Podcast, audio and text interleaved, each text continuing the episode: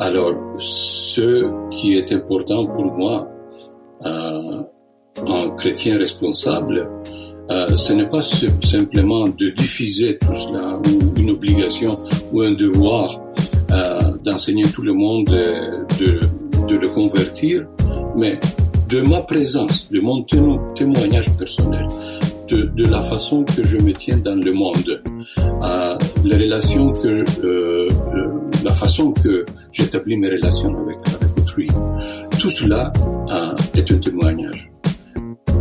Bonjour à nos auditeurs et bienvenue à cette nouvelle série du Pub Socratique où nous allons parler de la Missio Dei à partir de quatre perspectives qui représentent certains des plus grands courants du christianisme. Et euh, aujourd'hui, j'ai le plaisir d'avoir, euh, de recevoir au podcast le père Lambros Camperidis, avec qui je vais pouvoir explorer la perspective orthodoxe sur la mission chrétienne et la mission Dei. Donc, bienvenue, Monsieur Camperidis. Merci d'être avec nous. Je vous remercie beaucoup de m'avoir donné l'opportunité de communiquer avec euh, les personnes qui sont intéressées. Ben merci beaucoup. Je pense qu'on va avoir des gens qui vont apprendre beaucoup et euh, qui s'intéressent beaucoup à, cette euh, à, cette partie de l'Église qui malheureusement, je trouve pour plusieurs, je pense d'entre nous, ne connaissent pas nécessairement très bien toute l'historique et, et l'approche orthodoxe à la à la foi chrétienne. C'est pas quelque chose qui est le plus répandu au Québec et donc euh, c'est pour ça que c'est d'une très grande importance, je pense, de justement entendre ce que vous avez apporté. Euh, Peut-être avant de nous lancer, euh, j'aime toujours euh, apprendre à connaître pendant quelques instants nos invités. Donc, euh, est-ce que vous pouvez nous parler juste un peu de, de, de ton histoire, d'un peu comment tu es arrivé là où tu es aujourd'hui?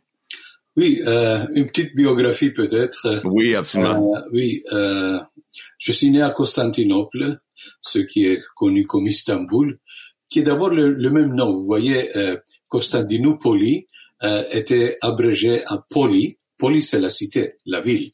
Et c'était la cité par excellence. Alors, tout le monde l'appelait Poli, Polis. Euh, et les Turcs, ils entendaient Istanbuli. Où est-ce que, où que tu vas? Istanbuli. Ils disaient Istanbul. Alors, hmm. vous voyez, même Istanbul, c'est euh, une abréviation, si vous voulez, euh, du nom Constantinopolis. Euh, alors, je suis né au centre de l'orthodoxie. Parce que pendant plus qu'un millénaire, euh, Constantinople était le centre œcuménique euh, d'une religion, de la religion chrétienne, qui ne connaissait pas encore de division. Hein. nous n'avons pas encore la réforme qui est apparue au XVIe siècle euh, nous n'avons pas le, euh, le grand magistère de l'Église catholique ou euh, la prépondérance de, du siège apostolique de Rome. alors, on ne parle que d'une Église unie qui restera comme ça jusqu'au premier millénaire, jusqu'à peu près 1056 où il y aura le, le schisme, ce qu'on appelle le grand schisme, euh, où cette unité était, il y a eu, il y a eu la rupture euh, la scission, euh, le schisme. Euh, et par la suite, nous sommes divisés, malheureusement. mais pendant un millénaire au moins, le, le centre de l'orthodoxie, c'était Constantinople mon lieu de naissance. Euh, J'y ai grandi jusqu'à 12 ans à peu près à Constantinople. Et là, euh, nous avons déménagé à Athènes parce que les conditions pour les Grecs de Constantinople, parmi le, euh, les, les, nouvelles idées, disons, de, de l'islam, euh, qui étaient euh, un peu plus euh, prononcées sur euh, l'exclusivité de la religion islamique par rapport aux autres religions. Alors, disons que la tolérance était moins ressentie par ceux qui ne partageaient pas l'islam comme leur foi. Alors, nous étions soumis à une sorte de persécution. Et nous devrions partir. Et nous sommes partis en 1964 pour aller à Athènes. Euh, de 64 à 70, euh, euh, les années de, euh, de mon enseignement à l'école secondaire, euh, je les ai fait à Athènes, euh, dans, une, dans un lycée français qui s'appelait le lycée Léonin. et qu'il était dirigé par les frères maristes. Alors j'ai eu de près une familiarité avec les dogmes catholiques, si vous voulez. On célébrait le mois de Marie, le mois de mai, comme mois de Marie, qui des choses qui étaient très étranges pour moi parce que j'étais, j'avais grandi dans une tradition orthodoxe. Mais mm c'était une richesse euh, que j'ai appris et aussi avec la théologie euh, euh, catholique. C'est là que j'ai appris pour la première fois les écrits de saint Thomas d'Aquin, de saint Bonaventure, de saint Augustin, parce que nous faisions même des cours de latin en lisant saint Augustin. Euh, et Civitate Dei, la cité de Dieu. alors c'était vraiment une richesse que je suis très, je l'ai apprécié beaucoup. Euh, et par la suite, c'était le Canada. J'avais 18 ans. Euh, quand j'ai terminé mes études post-secondaires, euh, je suis arrivé ici, à Montréal, et je cherchais un pays. Parce que même en Grèce, nous étions grecs, mais vu que nous n'étions pas nés en Grèce, nous avions la citoyenneté turque. Étant nés à, en Turquie, alors nous ne pourrions pas obtenir la citoyenneté grecque. C'était très difficile pour nous parce que en, en, Turquie, nous étions considérés comme des Grecs, en Grèce, nous étions considérés comme des Turcs. Hmm. Alors j'ai cherché un pays et c'est pour comme ça que je suis arrivé ici. Euh, je suis très reconnaissant de l'accueil que j'ai reçu à Québec. Euh, mon, mon lieu de prédilection, c'était le Québec parce qu'on parle le français. Moi, je ne connaissais pas l'anglais. Euh, j'avais gradué d'une école d'un lycée française. Alors c'était comme ça que j'ai choisi le Québec. Euh, et là, par la suite, j'ai commencé à me sentir que le Québec m'avait choisi. Euh, je me suis senti très euh, très à l'aise, euh, bien accueilli. Peut-être que la connaissance de la langue a joué un rôle. Mmh. et j'ai continué mes études ici. C'était des études de philosophie. Euh, mais là, euh, quand euh, j'ai j'ai voulu compléter mes études, maîtrise puis doctorat, j'ai préféré étudier l'histoire parce que l'histoire me donnait un accès plus plus élargi sur la civilisation humaine, y compris l'histoire, la religion, euh, l'art, euh, la littérature, euh, la théologie, tout cela qui faisait partie de l'histoire d'une civilisation, des histoires des idées, si vous voulez. Alors c'est ça mon parcours. j'ai été ordonné prêtre d'abord diacre. J'étais diacre pendant dix ans, de 1990 à 2000. Et euh, en 2000, euh, j'étais ordonné prêtre. Et, là, j'ai abandonné euh, mes activités séculières, si vous voulez, pour me consacrer euh, à mes devoirs sacerdotaux. Euh, le côté pastoral de, de mon existence qui est très important. Mmh. ma relation avec les gens de, de, ma paroisse, de ma communauté, euh, le lien spirituel euh, qui est toujours là, vivant, euh, et ma relation vivante avec avec des gens pas vu d'une perspective théorique, mais euh, immiscés dans la vie euh, mm. quotidienne de tous les jours, leurs problèmes, leurs préoccupations dans la vie. c'est pour cette raison que nous, comme prêtres, nous sommes mariés. Euh, les prêtres orthodoxes sont mariés comme c'était tous les prêtres jusqu'au Xe siècle à peu près, même euh, dans le monde catholique, hein, romain catholique, c'était tous. Euh, il y a eu une grande une grande objection, si vous voulez, un grand bouleversement lorsque le célibat était imposé en, IXe siècle, mm-hmm. surtout par les, les, prêtres italiens et français qu'ils avaient une vie familiale plus euh, plus prononcée, plus intense que peut-être les euh, les gens du, du Nord. Euh, le, côté latin de la familia, hein, c'est très important. Mm-hmm. Mm-hmm. Euh, alors ça, ça a été euh, imposé, si vous voulez, avec avec une certaine réticence par le, les grandes les grandes masses de, de personnes catholiques. Euh, mais là, les orthodoxes ont continué de. La seule restriction, c'est que vous devez être marié avant votre ordination. Vous ne pouvez pas être ordonné puis marié, mais euh, le mariage, comme un sacrement, doit être mm avant le sacrement de prêtrise. OK.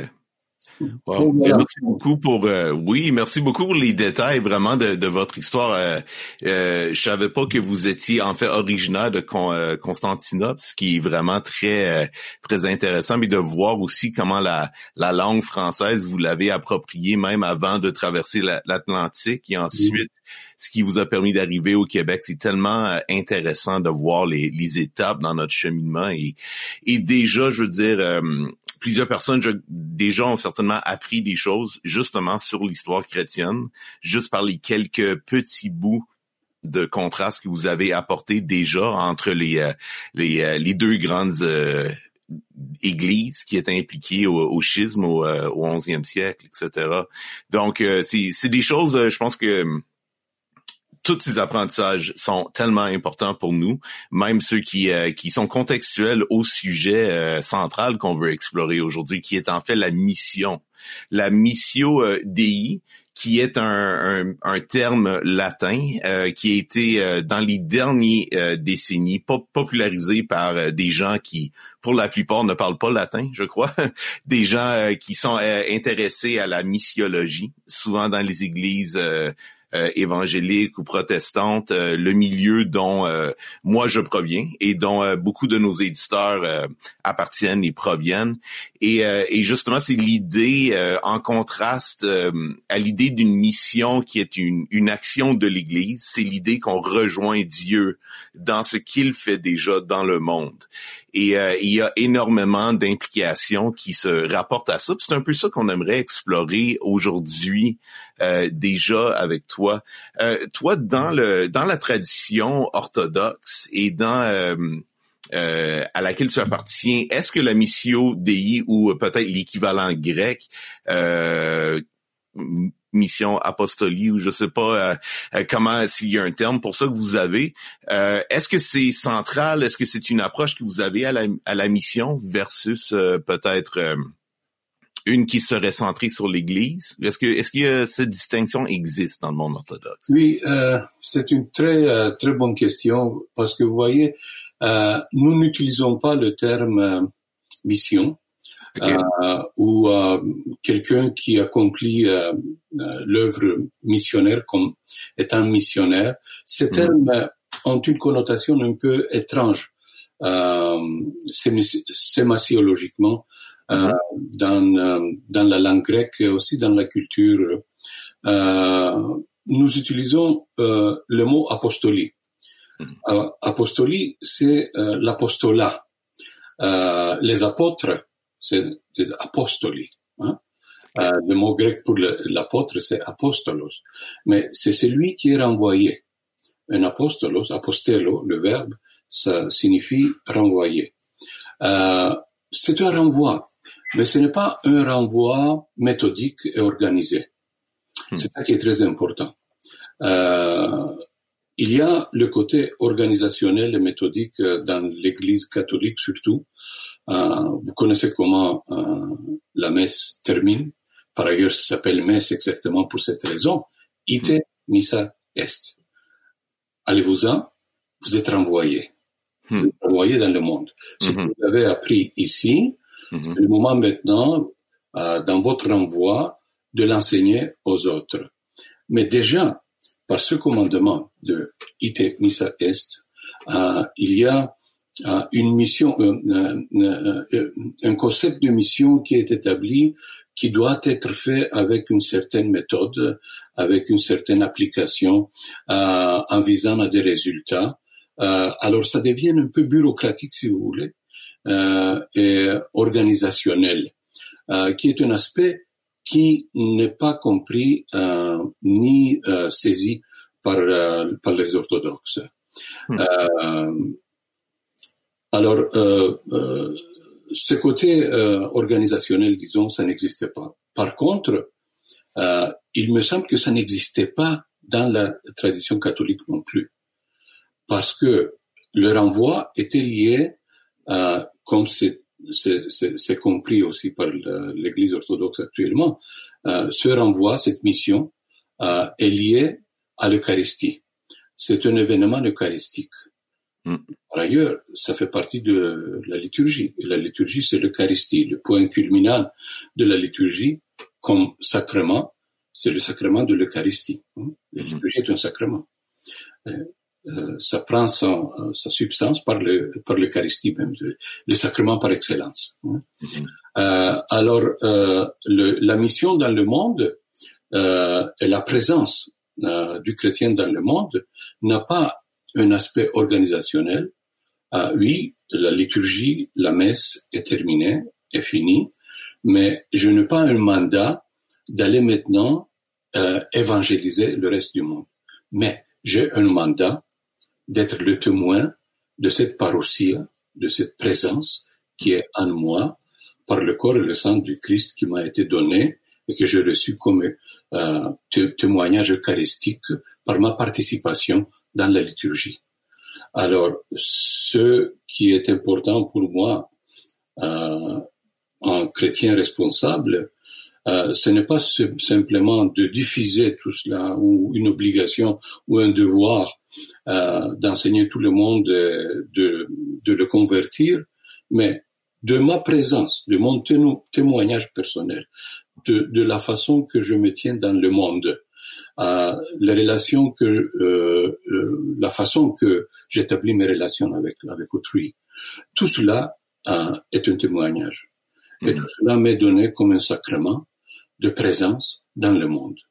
Alors bien sûr que je suis responsable, mais je ne suis pas responsable d'être l'agent d'efficacité de cette euh, conversion, de cette euh, dissémination de la parole de Dieu, mmh. de l'évangélisation méthodique et systématique, mais plutôt d'être systématique avec moi-même, avec ma croyance, et avec mon témoignage que je vais apporter dans le monde.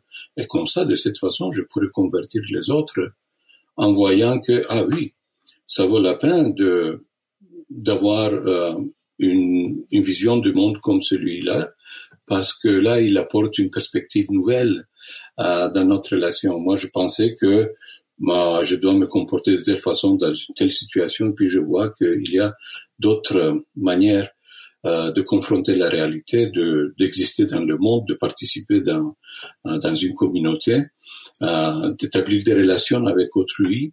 alors comment est-ce que je peux apprendre Il me semble que la mission est très élargie. Mm-hmm.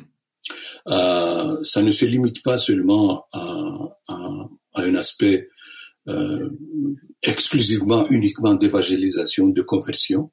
C'est ça. Il y a des actions très très limitées, très spécifiques. Là, c'est beaucoup plus euh, compréhensif. Là. Oui, oui. Alors tout ce que j'ai dit, tout ce que j'ai fait, mhm. euh, tout ce que je crois, euh, j'ai une responsabilité de le porter comme un témoignage dans le monde, mais mhm. pas dans le but de, de, de, gagner des âmes. Ok. Donc c'est beaucoup moins, c'est euh, c'est beaucoup plus dans l'être que dans le faire, si on veut prendre comme une, une simplification peut-être de l'idée.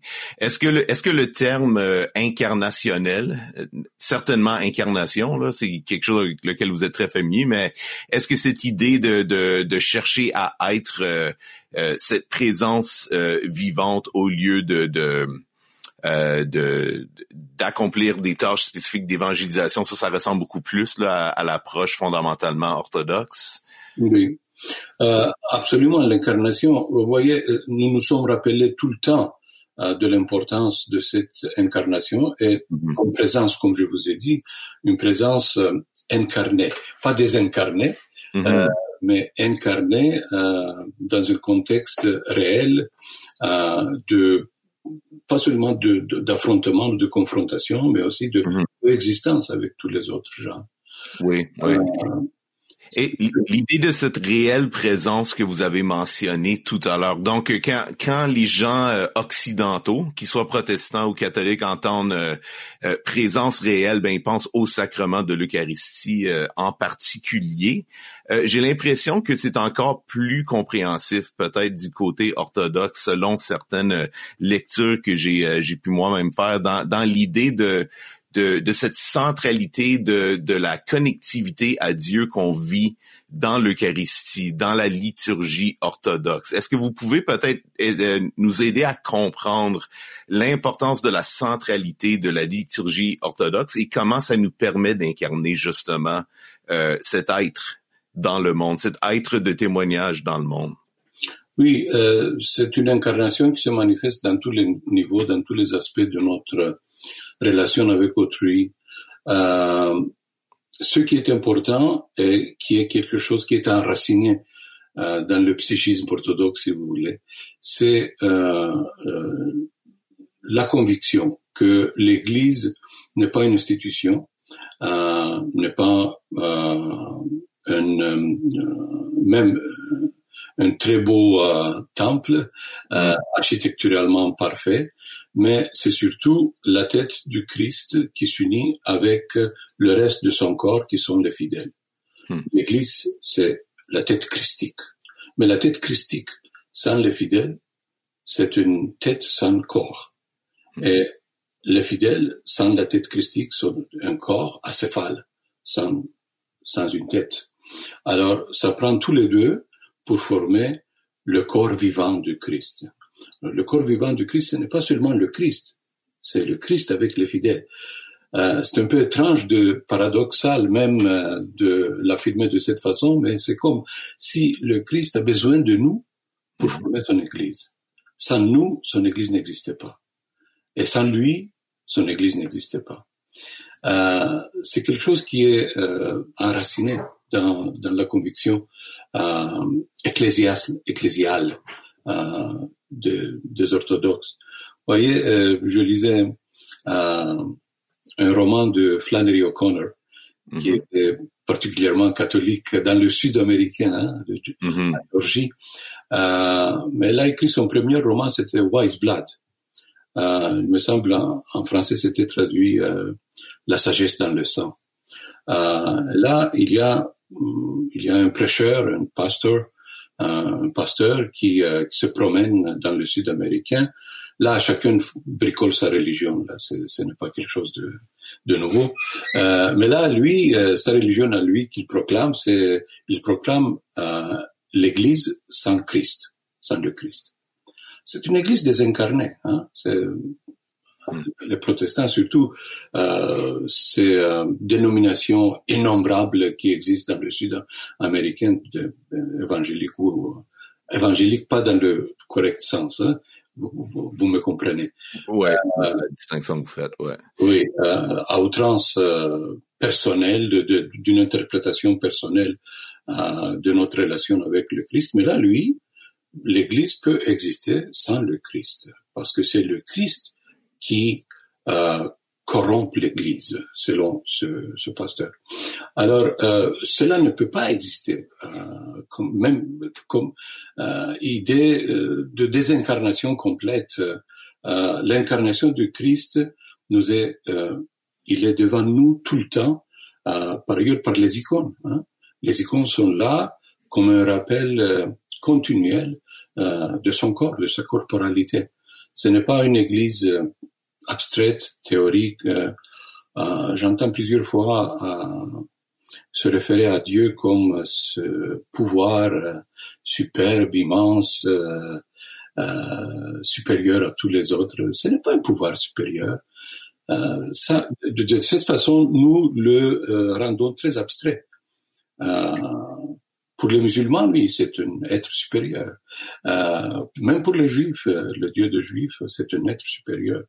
Mais pour nous, c'est un être surtout un Dieu qui s'incarne. Et là, il descend à notre niveau, au niveau humain. Et c'est là, nous, euh, il y a de, euh, de rappels constants, d'aide-mémoire euh, dans, dans, une église qui euh, nous rappelle qu'il s'agit d'un homme, c'est-à-dire d'un homme qui est Dieu, c'est-à-dire d'un Dieu qui s'est fait homme. Et c'est ça le, le rôle à, quelque part de l'art, de l'art sacré, des icônes. C'est en fait de servir, entre autres, au moins en forme de rappel de, de, de cette euh, essentialité, que c'est essentiel d'être connecté, le corps avec la tête qui est Christ, et de se rappeler constamment ce besoin d'incarnation. Au risque de désincarner complètement la divinité.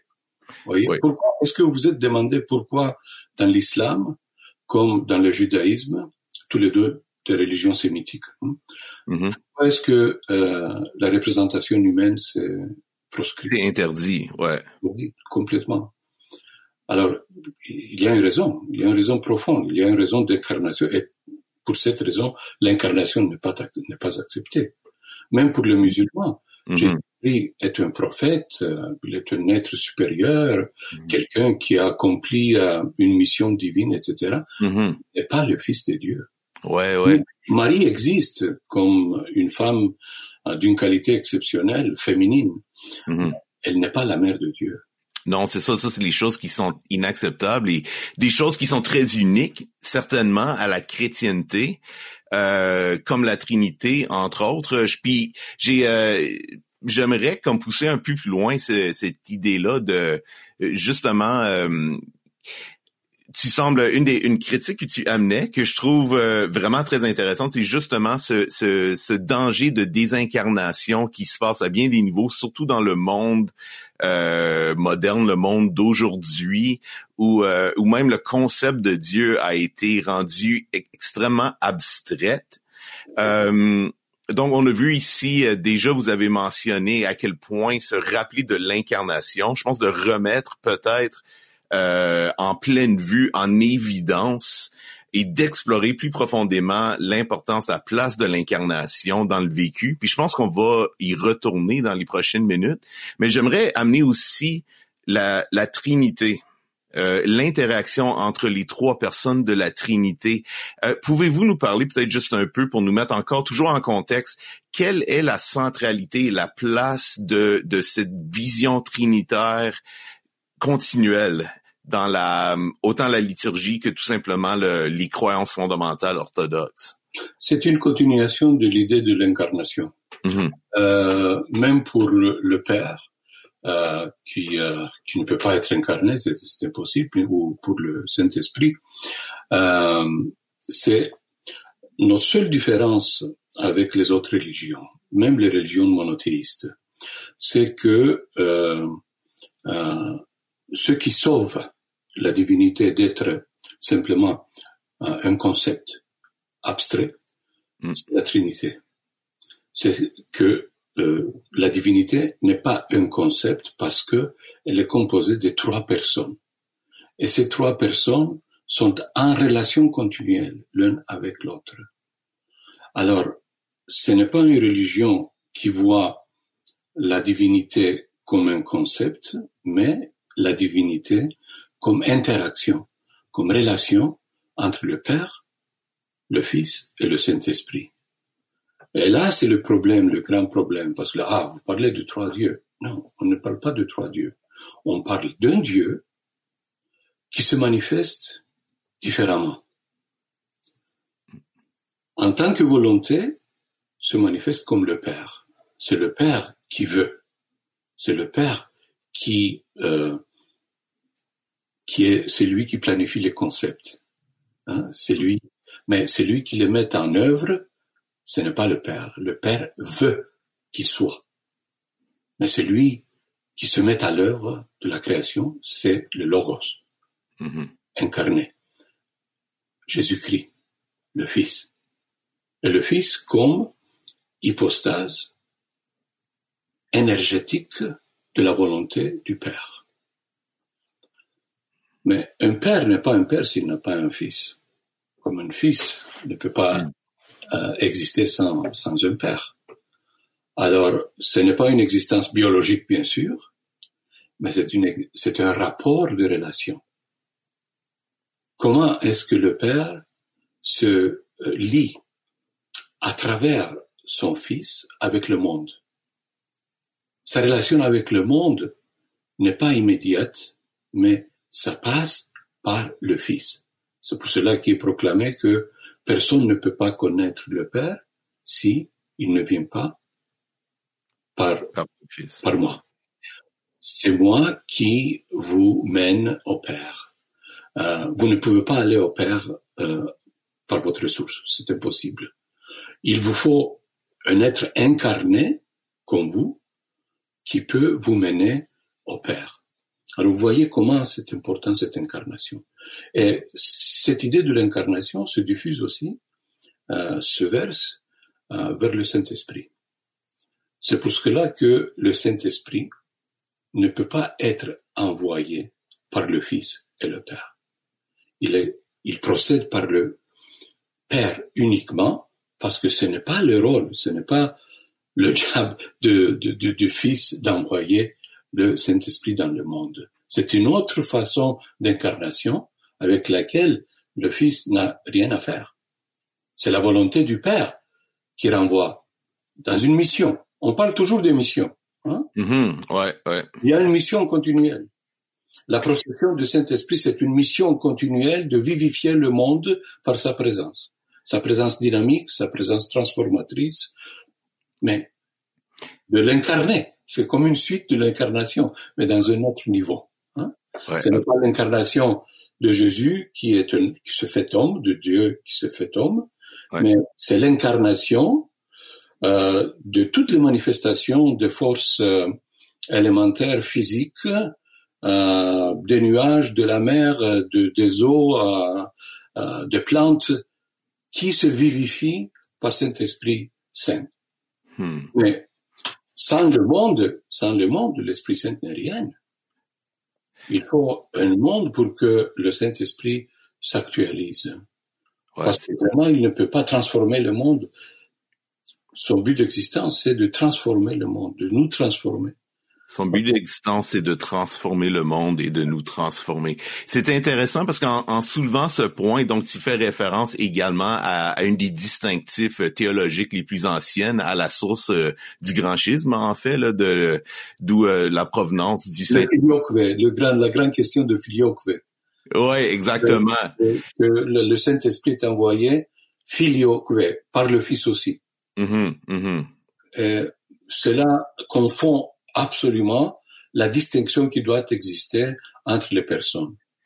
Et les impacts sur la mission de, de justement là on retourne presque mille ans en arrière où l'Occident et l'Orient dans l'Église se sont séparés et on voit ici mais mais je veux dire les implications côté mission sont sont majeures sont incroyables euh, justement ce que vous avez dit euh, l'idée de de l'esprit qui est envoyé par Dieu selon la vision orthodoxe, directement de Dieu, pour vivifier en fait le monde, pour justement garder. Euh, est-ce qu'on peut, est-ce que ça serait adéquat de dire que la compréhension de l'œuvre du Saint Esprit dans le monde depuis toujours, c'est c'est la force vivifiante de Dieu? Et, euh, et est-ce de quelle manière est-ce que ça se rapporte au telos de la mission des ou de la mission de Dieu qu'on pourrait dire dans le monde. Peut-être est-ce que vous est-ce que vous pouvez faire euh, la part pour nous si c'est adéquat dans une compréhension orthodoxe entre l'aspect de la mission de Dieu qui se doit d'être fait à travers le Fils et à travers l'Esprit? Euh, comment est-ce que ça se manifeste de ces deux manières différentes? Oui, euh, c'est une mission qui continue, hein, qui, qui, qui n'arrête jamais, qui ne cesse. Euh, d'être envoyé euh, et de transformer le monde et notre existence. Euh, au début, euh, c'est apparu même avant la manifestation du Saint-Esprit qui s'est manifesté à Pentecôte, hein, mm-hmm. euh, l'institution de l'Église, euh, la constitution de l'Église, si vous voulez. Mais c'est manifesté d'abord par les prophètes ce que les prophètes ont proclamé, c'était euh, le, message du Saint-Esprit. Et le message du, Saint-Esprit, c'était de préparer le sol, de, de préparer euh, l'avènement du Christ.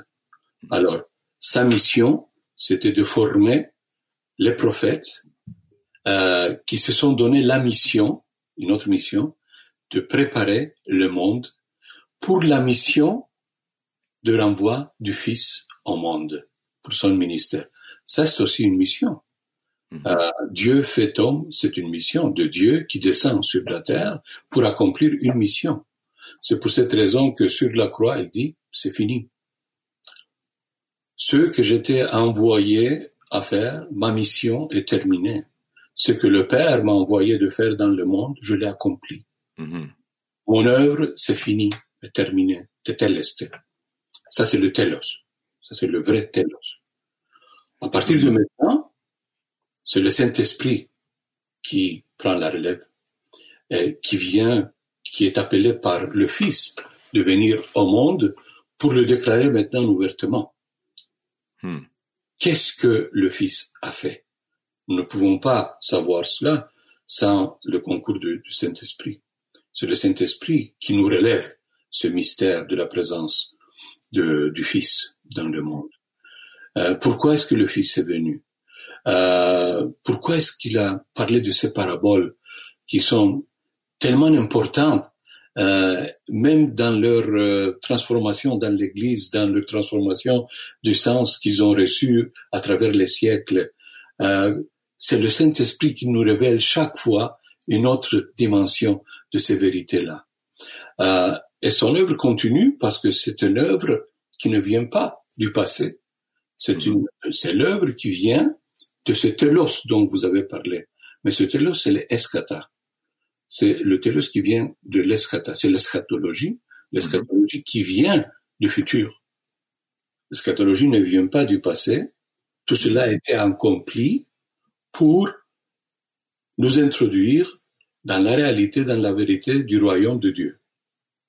Un royaume qui n'a rien à faire avec le passé, ou même avec euh, la félicité édénique du paradis que nous avons perdu et auquel nous ne retournerons jamais.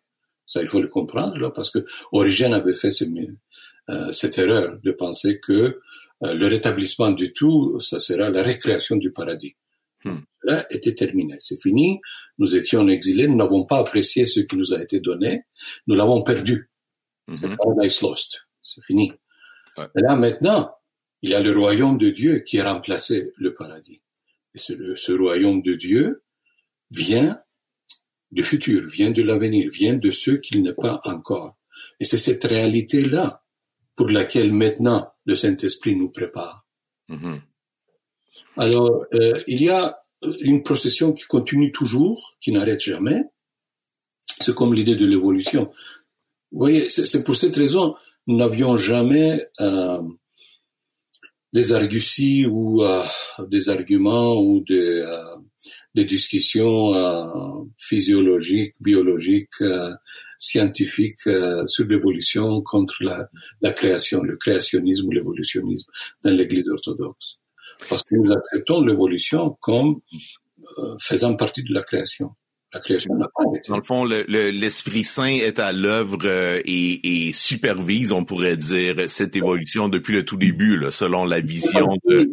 Il fait partie de l'esprit évolutif. Euh, il y a un peu de Darwin dans le Saint-Esprit aussi.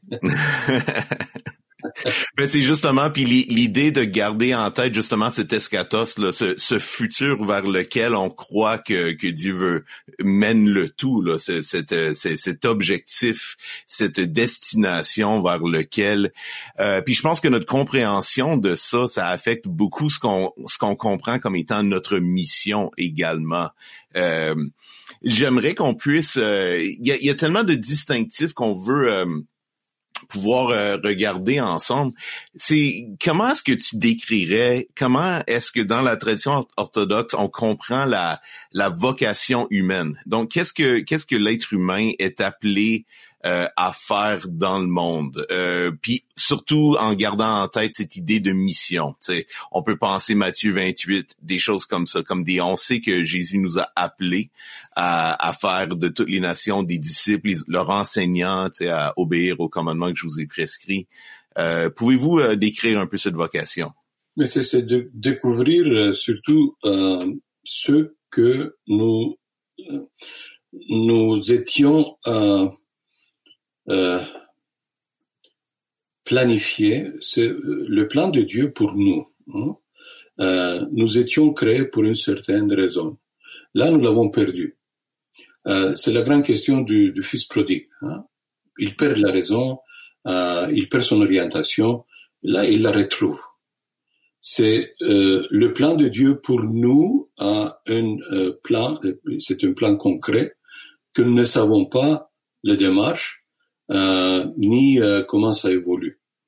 Alors, notre mission, c'est de discerner cette volonté de Dieu pour nous, euh, ce qu'il veut de nous, euh, qui n'a rien à faire avec ce que nous étions, avec euh, parfois même avec nos péchés, euh, avec euh, nos faiblesses humaines, mais il a à faire surtout avec ce que nous allons devenir et que Dieu connaît. Nous ne le connaissons pas nous-mêmes mais Dieu connaît. Euh, il sait bien ce pour lequel nous étions destinés d'être. Euh, c'est comme, il me semble, c'est Pascal qui l'a dit, euh, deviens ce que tu es. Mm. Deviens ce que tu es. Parce que actuellement, tu n'es pas ce que Dieu a voulu d'être. Il faut que tu découvres ça. Et pour découvrir ça, il faut suivre un cheminement qui qui minimise euh, le rôle personnel, individuel de ta présence et euh, il t'appelle à, à, connaître ce mystère pour lequel tu étais créé et qui, euh, qui est maintenu comme un secret encore, qui sera révélé un jour.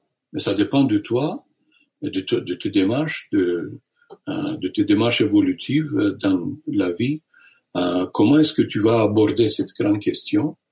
Pas en, euh, euh, en te confiant à tes propres ressources, mais en te confiant à la volonté de Dieu. C'est comme Abraham, hein, euh, qui, qui, a une grande confiance. Dieu lui demande des choses extraordinaires de faire, et à cause de sa confiance, à cause de sa foi, il, il le suit jusqu'à même l'exécution de son fils c'est la volonté de Dieu, je vais suivre. Et il y a toujours une grande surprise qui m'attend lorsque je euh, je suis pas ma propre volonté, mais la volonté divine, ce que Dieu a voulu que je sois euh, dans le futur.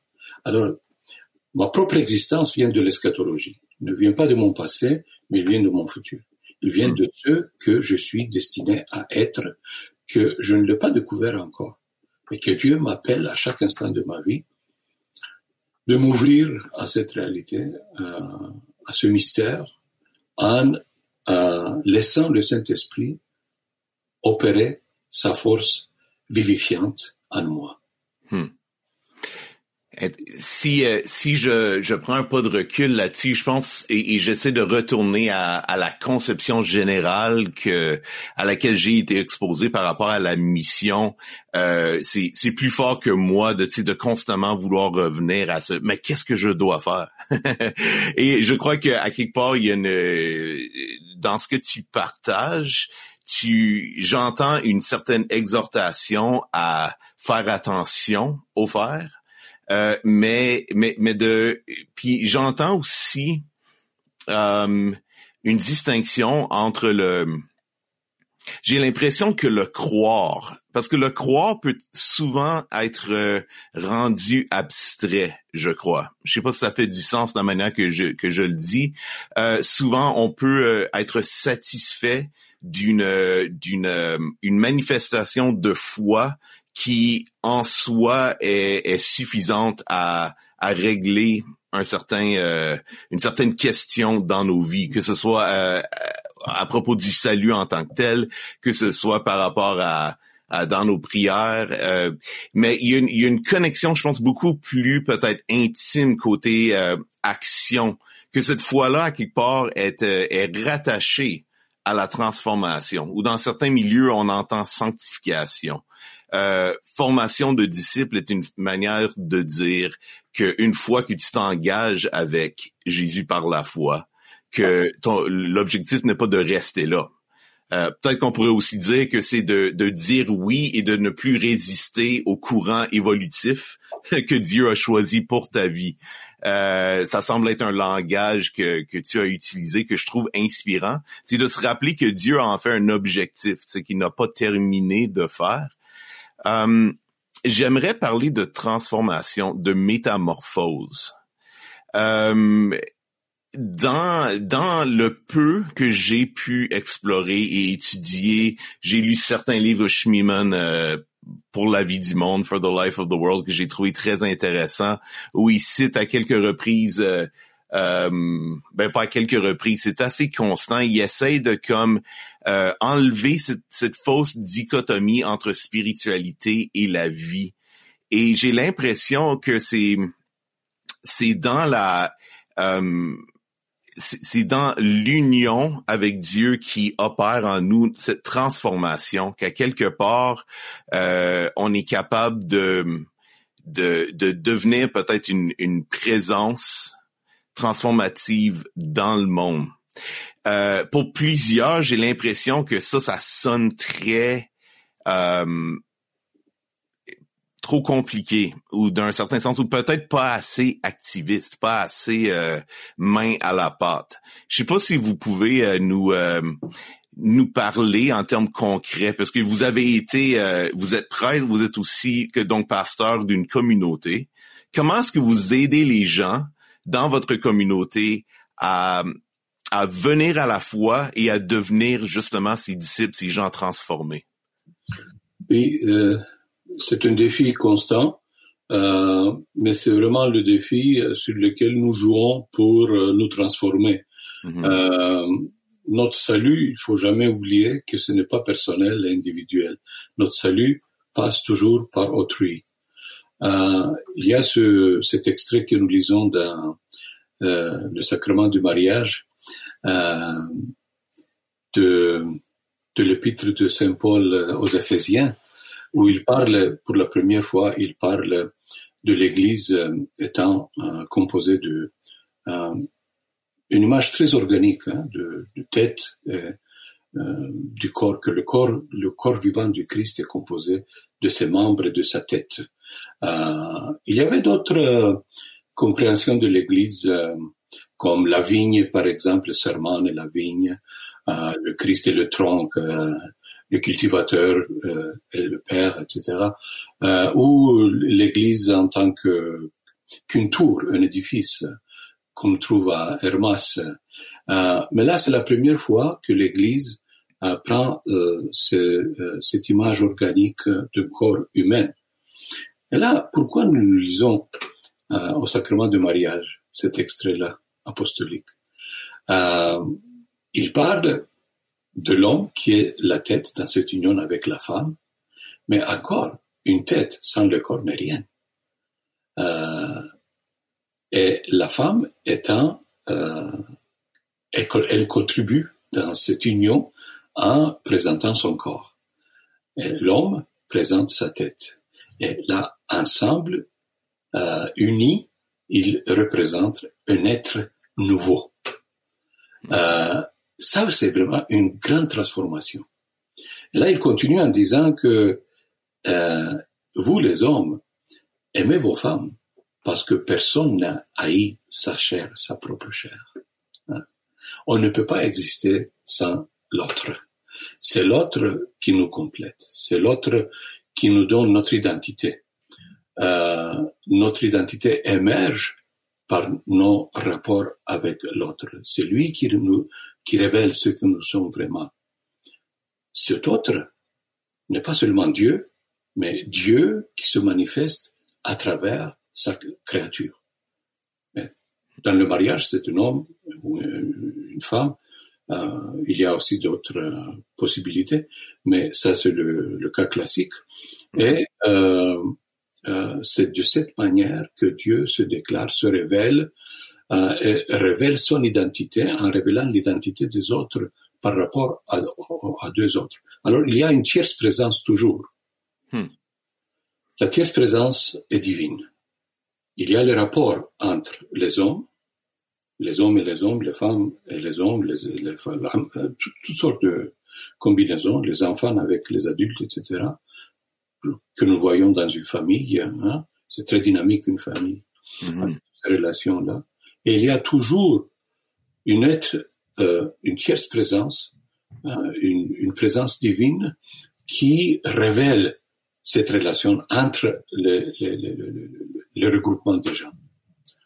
Cela, dans le modèle familial, ça peut exister dans le modèle ecclésiastique, dans le modèle communautaire, dans la communauté qui est l'Église.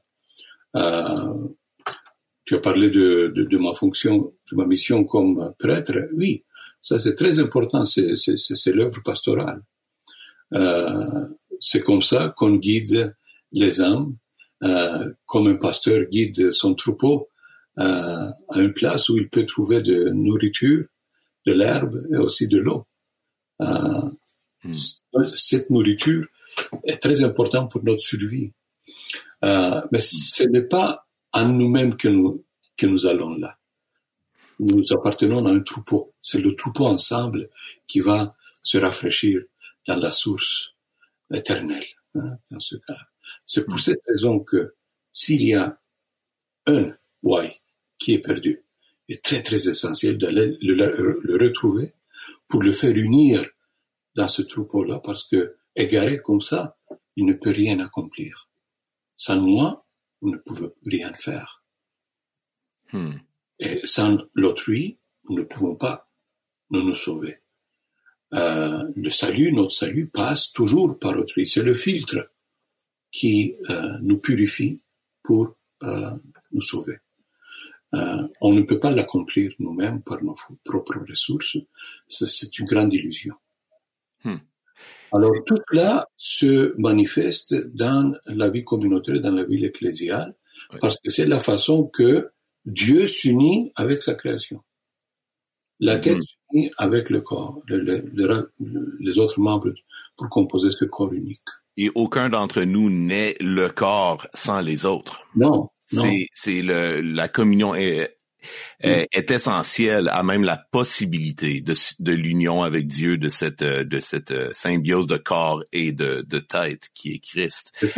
Euh, il y a, c'est intéressant. Je pense que pour beaucoup euh, de, de nos auditeurs, euh, c'est c'est une c'est une une approche à, la, à cette question qui est vraiment euh, révolutionnaire dans un certain sens. C'est un langage qui est un peu différent de ce à quoi on est habitué. Mais il y a une, il y a une nuance vraiment intéressante qui ressort, qui peut être assez pratique.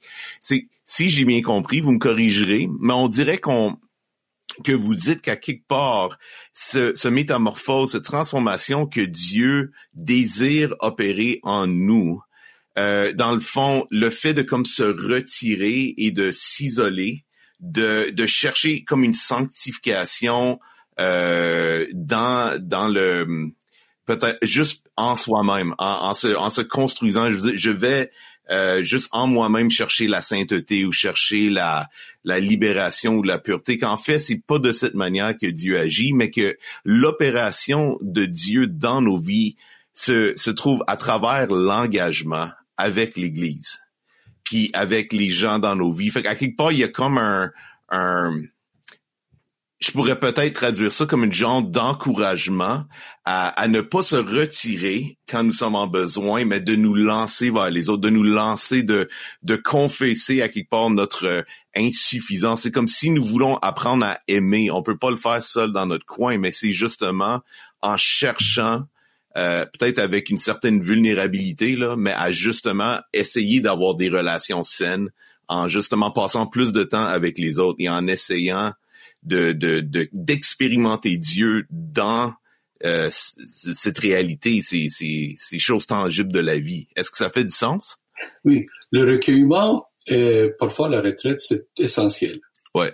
Euh, c'est le moyen privilégié de prédilection de moines, par exemple, de la tradition monastique. Mm-hmm. C'est essentiel, mais si ça se limite seulement à cette retraite continuelle, Mm-hmm. Euh, c'est infructueux. Il faut, il faut que ça se déclare. Alors même les plus grands mystiques, les plus grands euh, recluses euh, ont vécu dans l'isolement, mais par la suite ils se sont donnés à la communauté. Ou s'ils ne sont pas allés eux-mêmes dans la communauté, il y avait des gens qui les visitaient continuellement pour demander leur conseil, leur aide, leur support, leur prière. Alors, ils existaient toujours dans un contexte communautaire. Hmm. Euh, même une scène, nous avons cette scène de Sainte-Marie d'Égypte, je ne sais pas si vous la connaissez. Euh, elle était une prostituée.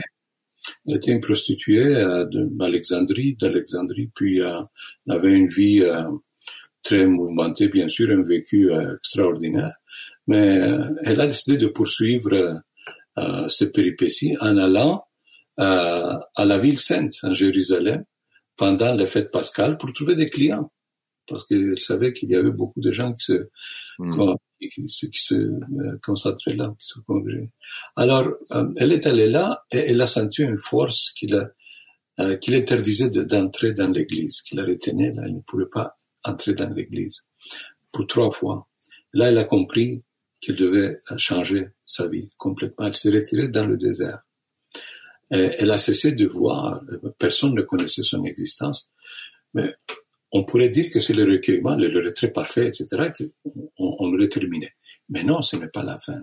Hmm. On ne saurait rien sur cette Marie d'Égypte si elle n'avait pas cette relation avec notre euh, reclus qui s'appelait Zosimas et qui l'a découvert et qui lui a apporté euh, l'Eucharistie, la communion.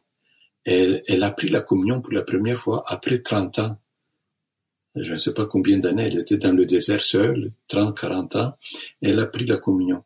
Mais le fait qu'elle a participé à la communion et qu'elle a établi une relation spirituelle avec ce père spirituel qu'il a, euh, qu'il a cherché et qu'il a trouvé, elle l'a sauvé de son isolement qui serait totalement infructueux, infructueux euh, sans aucun rapport.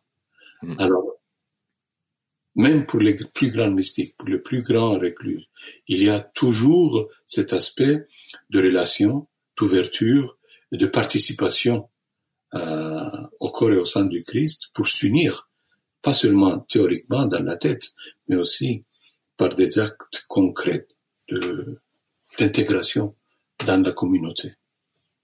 Hmm. C'est un bel exemple de, de vraiment voir quand même dans des cas, oui, euh, des plus grands mystiques, euh, que c'est essentiel la, relation avec les autres pour expérimenter cette, cette transformation. Wow. Euh, je pense que j'aimerais terminer aujourd'hui juste en te, en, en te posant que une dernière question vraiment très globale. Euh, mais très grande question, mais qui est vraiment euh, celle qui est au cœur euh, de ce qu'on a voulu explorer aujourd'hui, c'est qu'est-ce que Dieu désire voir arriver dans ce monde?